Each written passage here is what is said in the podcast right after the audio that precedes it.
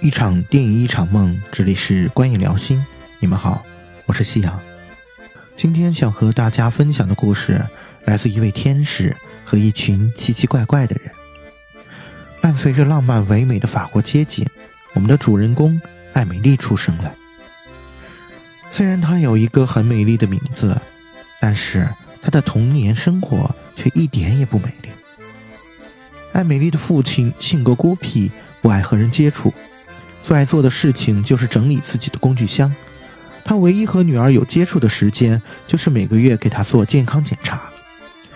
这种少有的亲近，时常让艾美丽心跳加速，而父亲却因此判断女儿有心脏病，所以不让她上学。艾美丽的教育只能由身为小学校长的母亲承担，但母亲并不是个好老师。她自己有焦虑症，同样不爱和人接触。最讨厌的事情就是洗澡后手指皮肤起皱。最爱做的事情是整理手提包。艾米丽原本有一条金鱼做朋友，可在她也忍不了家中压抑的气氛，而多次尝试自杀未果之后，母亲终于忍受不了艾米丽因此的尖叫声，而将其放生。艾米丽的童年是不幸的。她很少从父母那里得到应有的爱和关怀，但她又是幸福的，因为艾美丽在这种环境下养成了自娱自乐的超能力。她在自己的拳头上画脸谱，把草莓套到手指上一口气吃掉。她拿着妈妈送的照相机，将天上的白云拍成了可爱的小动物。她为了报复捉弄她的邻居大叔，而爬上了高高的屋顶。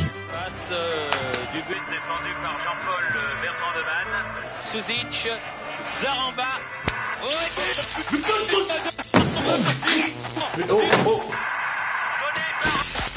à la quatrième minute. Ouvre le score par son milieu de terrain. Ah, Suzic qui a bien éliminé à Dombi. Oui, Oh, la lutte Oh,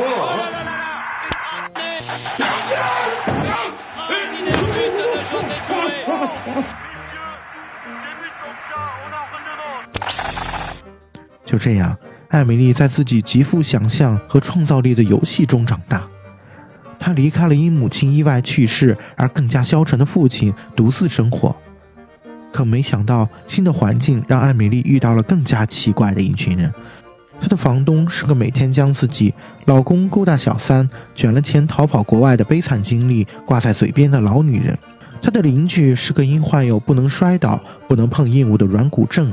而从来没有出过门的、长相酷似梵高的失忆老画家，在他打工餐厅里，有位每天拿着录音机监视前女友的男人，有位写了很多作品但从来没有出过名的无名作家，还有一位敏感多愁、动不动就生病的卖烟女人。而在街上的蔬果店，还有位天天打骂店员的妈宝大叔。原本。活在自己世界里的艾米丽与这一切都没有关系，可所有的改变都来源于一次意外。这天，艾米丽因为吃惊看到戴安娜王妃的逝世消息，而偶然发现了五十年前留在她租的房子里的时间胶囊。艾米丽决定，只要找到这个胶囊的主人，就尝试和其他人接触。Lady Di et Dodi Al-Fayed étaient arrivés hier à Paris. Au sortir du Ritz, un hôtel qui appartient au père de Dodi Al-Fayed, leur voiture, une Mercedes noire, a été prise en chasse par des paparazzis. L'accident a eu lieu dans le...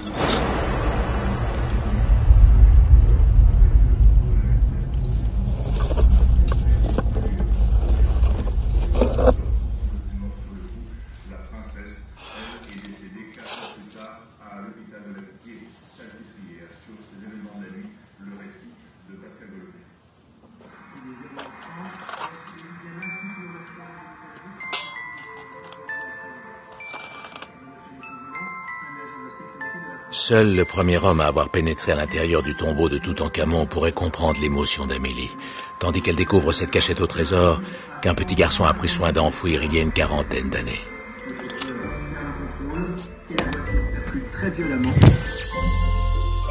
Le 31 août, à 4 heures du matin, une idée lumineuse frappe soudain Amélie. Où qu'il soit, elle va retrouver la piste du propriétaire de la boîte aux souvenirs et lui restituer son trésor. Si ça le touche, c'est décidé. Elle commence à se mêler de la vie des autres. Sinon, tant pis.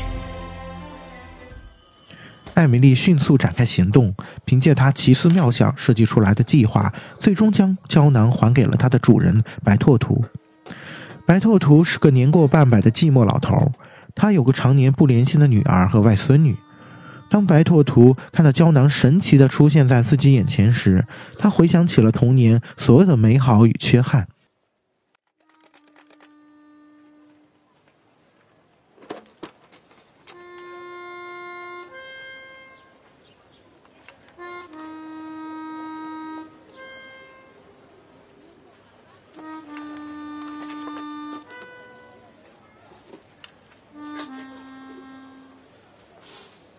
En une seconde, tout revient à la mémoire de Brotodo.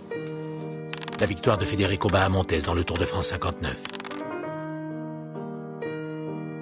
Les combinaisons de la tante Josette. Et surtout, cette journée tragique. Cette journée tragique où il gagna toutes les billes de la classe à la récré.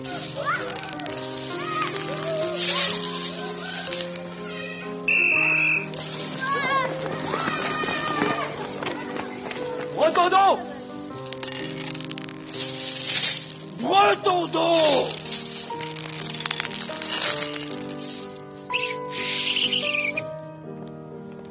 La pince, Bretonneau Bretonneau, il la connaît, la pince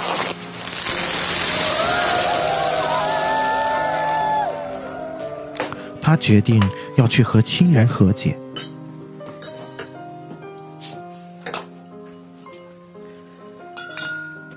C'est incroyable ce qui vient de m'arriver.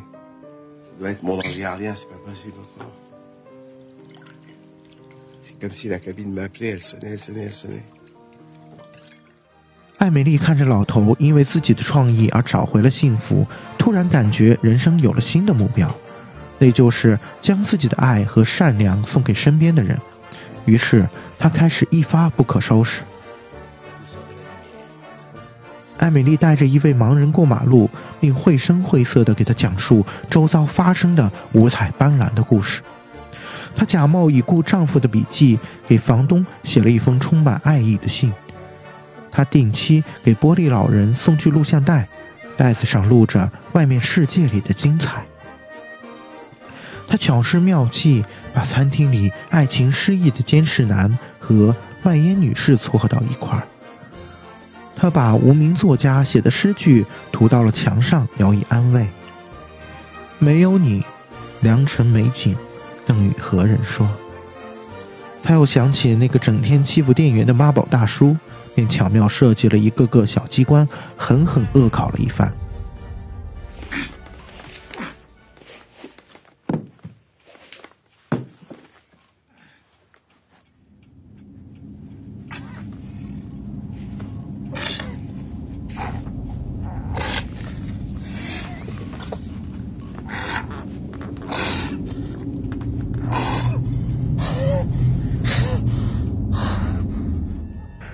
最最妙的是，艾米丽为了让陷入抑郁、无法自拔的老父亲走出来，便偷走了他放在母亲衣冠冢上的那个最爱的小矮人，然后让空姐带着周游列国，并拍照留念，再把照片一张张寄给爸爸。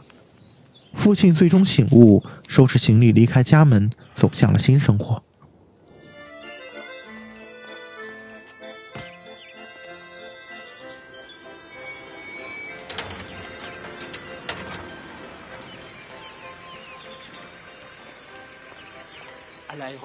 我们一般会想，唯有没有受过伤害的人，才能纯真的对待万物。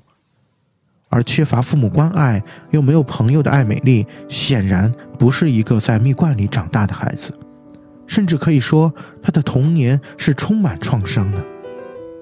那为什么这样压抑的环境没有剥夺艾美丽的快乐呢？又是怎样的神秘力量可以让他如此有能量的去帮助他人呢？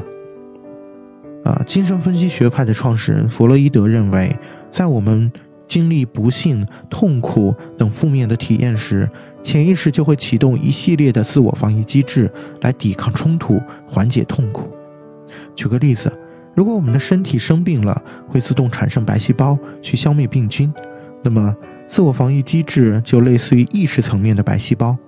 这是一种让我们面对伤害的时候自我疗愈的能力。比如艾米丽缺少关爱，很寂寞，她就设计了类似打水漂这样的小情趣、小游戏，让自己可以乐在其中。不必沉积在压抑寂寞的氛围里，这就是一种名叫转移的防御机制。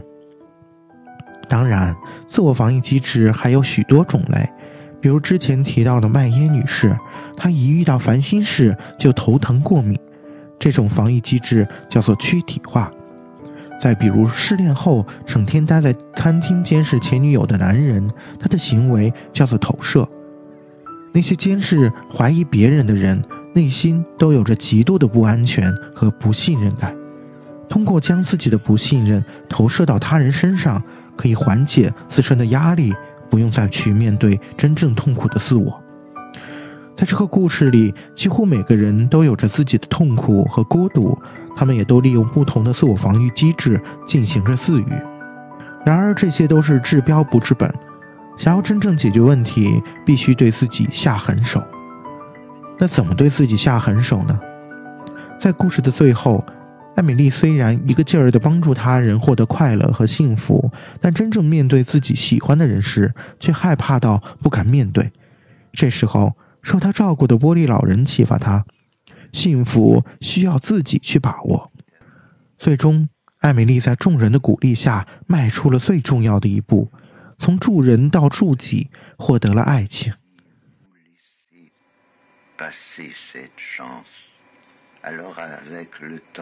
C'est votre cœur qui va devenir aussi sec et cassant que mon squelette.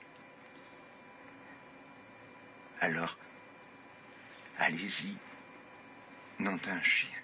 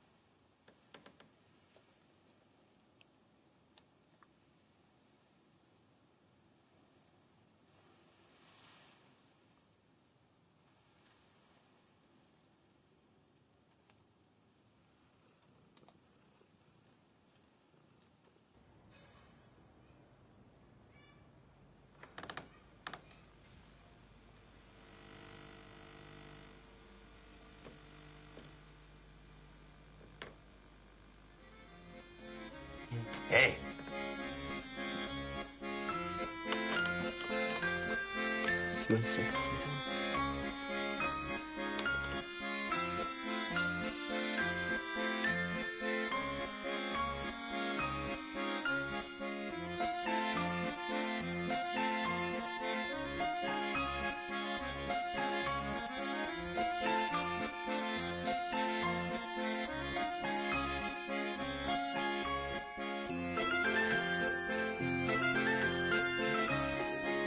他在帮助他人的过程中，不但获取能量，将负面的情绪升华成了积极的行为，勇敢的面对自己，勇敢的解决问题，改变就这样自然而然的发生了。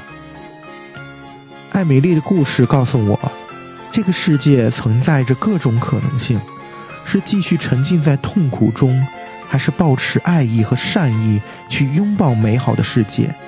选择仅在一念之间，助人也终得助己。这就是本期我想分享给大家的故事，希望我们能一起成长。感谢大家的收看，我们下期见。